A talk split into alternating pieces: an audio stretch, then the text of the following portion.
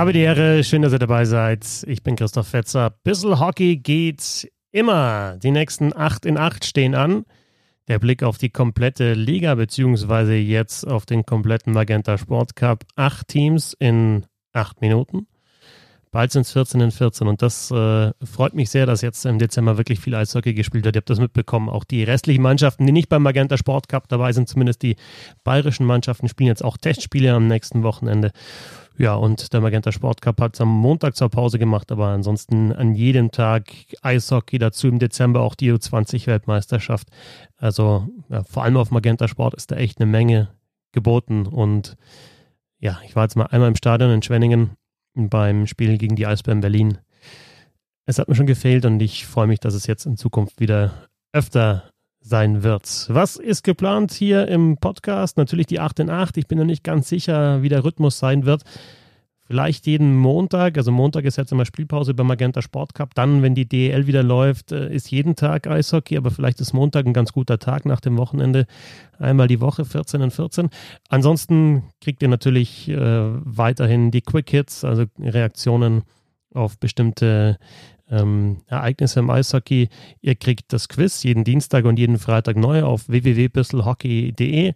Es gibt noch was, ja, so halb Neues in den nächsten Tagen. Äh, da dürft ihr gespannt sein. Und es gibt weiterhin Interviews, äh, kann ich jetzt schon hinweisen. In den nächsten Tagen wird eins kommen mit Karl Lehmann, Julia Zorn und Michael Lehmann vom ESC Planek aus der Bundesliga. Äh, sehr schönes Gespräch, hat sehr viel Spaß gemacht, so eine knappe Dreiviertelstunde. Also auch da in dieser Woche ein Interview. Genau. Und unterstützen könnt ihr das Ganze über steady.de slash bisselhockey oder über paypal.me slash support bisselhockey oder auch per Direktüberweisung oder ähm, Dauerauftrag.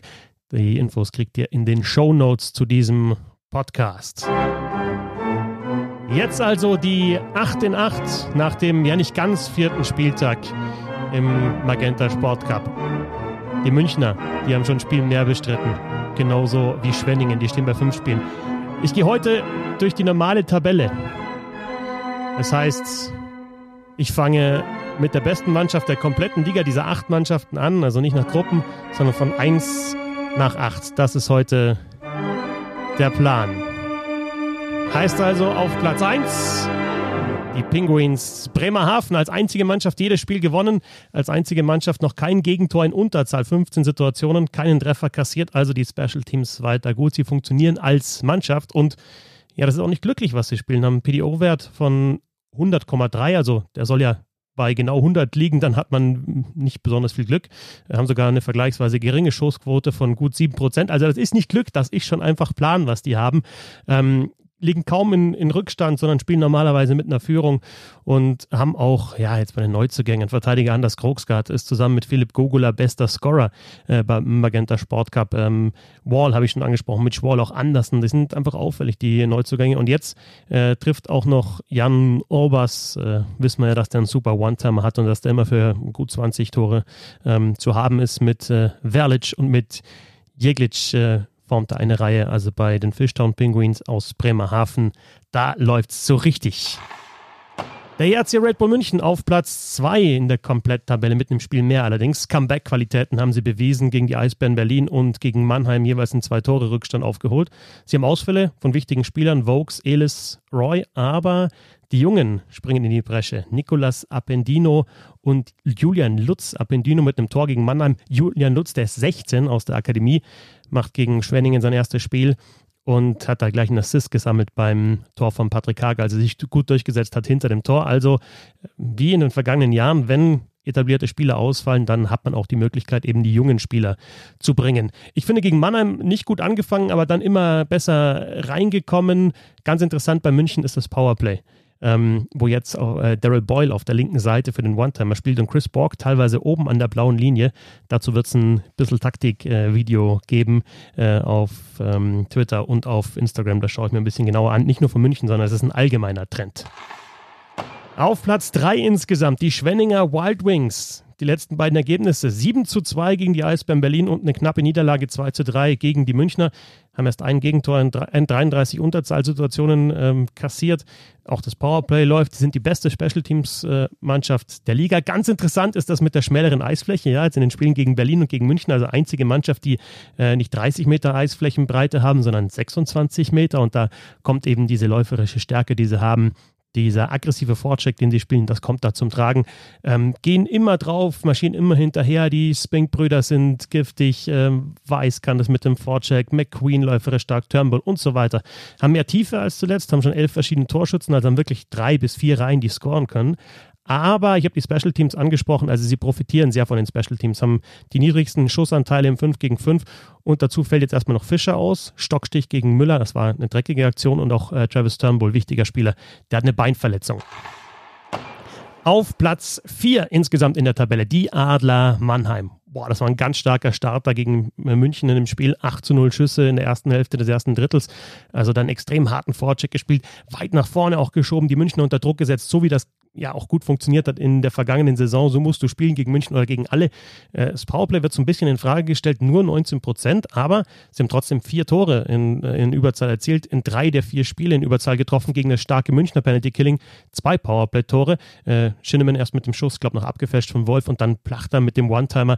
Die Frage, ob Michaelis und Bergmann bleiben werden, ich habe jetzt davon Elliot Friedman gehört, dass äh, möglicherweise nur 35 Spieler in die Camps kommen dürfen. Also vielleicht bleiben die auch noch so lange da, bis die AHL startet, je nachdem, ob sie eben AHL oder NHL dann spielen werden in Nordamerika. Und ja, Ben Smith ist jetzt zurück nach äh, Laie, nach Rögle und in Eishockey News steht vielleicht Spencer Abbott, so ein Typ Ren Dulic, ob der möglicherweise kommen wird.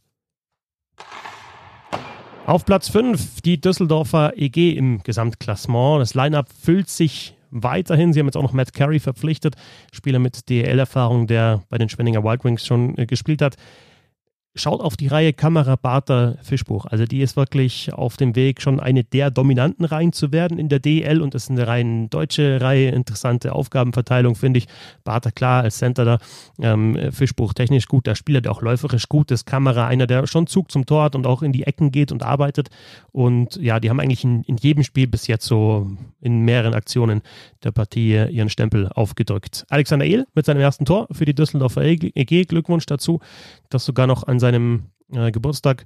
Und ja, jetzt der Kader eben so viel, dass, äh, so voll, dass die U20-Spieler äh, Bongers, Stelzmann und Wrede, die in den ersten Partien noch mit dabei waren, jetzt nicht mehr für die DEG spielen. Heißt, schon langsam geht das in Richtung DL-Kader in Düsseldorf.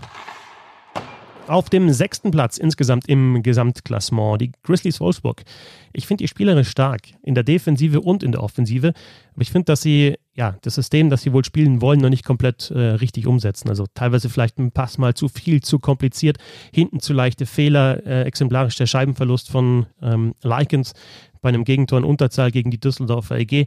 Und sie haben vorne zwar Chancen, aber nutzen sie nicht so, wie sie sie nutzen könnten. Auch, auch da aus dem Spiel gegen die Düsseldorfer EG wieder pro Gisa am leeren Tor eigentlich vorbei. Görz hatte äh, eine richtig gute Möglichkeit. Das heißt also, ähm, sie belohnen sich noch nicht für die Spielweise, aber ich glaube, das kann eine Mannschaft werden, der man gut zuschauen kann. Ob es dann auch erfolgreich wird, das muss sich dann zeigen, muss ich ein bisschen besser einspielen. Nochmal, sie machen dann einfach in den entscheidenden Situationen zu viele Fehler.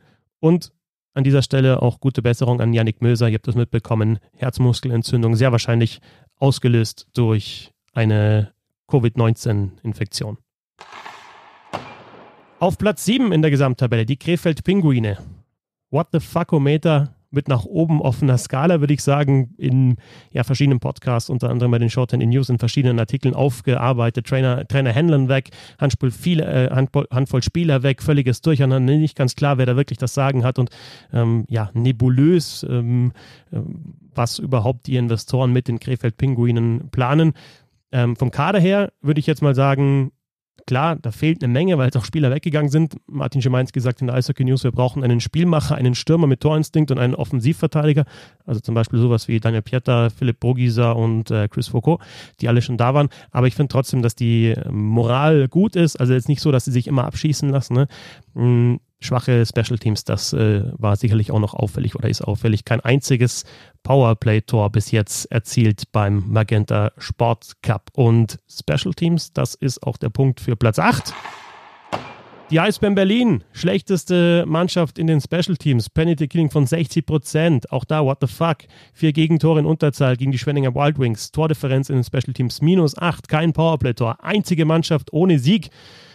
Es gibt ein paar wenige Lichtblinke. Ich finde, Leon Gawanke ist einer. Auch Parker Tuomi ist einer. Der hat sich jetzt leider im Spiel gegen die Schwenninger Wild Wings verletzt, wehgetan, als er einen Check gekriegt hat von Will Weber an der Bande, an der Schulter wehgetan. Ähm, ich hoffe, dass der nicht länger ausfällt, denn das ist ein Spieler, der Tempo hat. Ja, mal schauen. Hat eine Krisensitzung gegeben, hm, schreibt die Eishockey News, und es wird vielleicht noch weitere Verpflichtungen geben.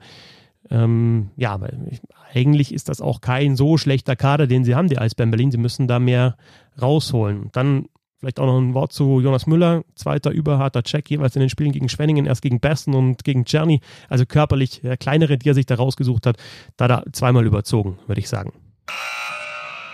Das waren die 8 in 8. Acht Mannschaften, acht Minuten. Einen schnelleren Überblick über die DL bekommt ihr nirgends. Und wenn, dann schreibt mir, dann kriegt ihr euer Geld zurück. Aber Voraussetzung dafür ist natürlich, dass ihr was zahlt. Also, wenn ihr dieses Projekt unterstützen wird, ich kann es euch versprechen, es geht äh, mit der Schlagzahl weiter, wenn nicht sogar mit einer höheren, dann ja, wisst ihr, wo ihr das tun könnt. Entweder über Steady, über PayPal oder eben per Direktüberweisung. Ja, ich wünsche eine schöne Woche. Viel Spaß mit Eishockey und wir hören uns. Servus.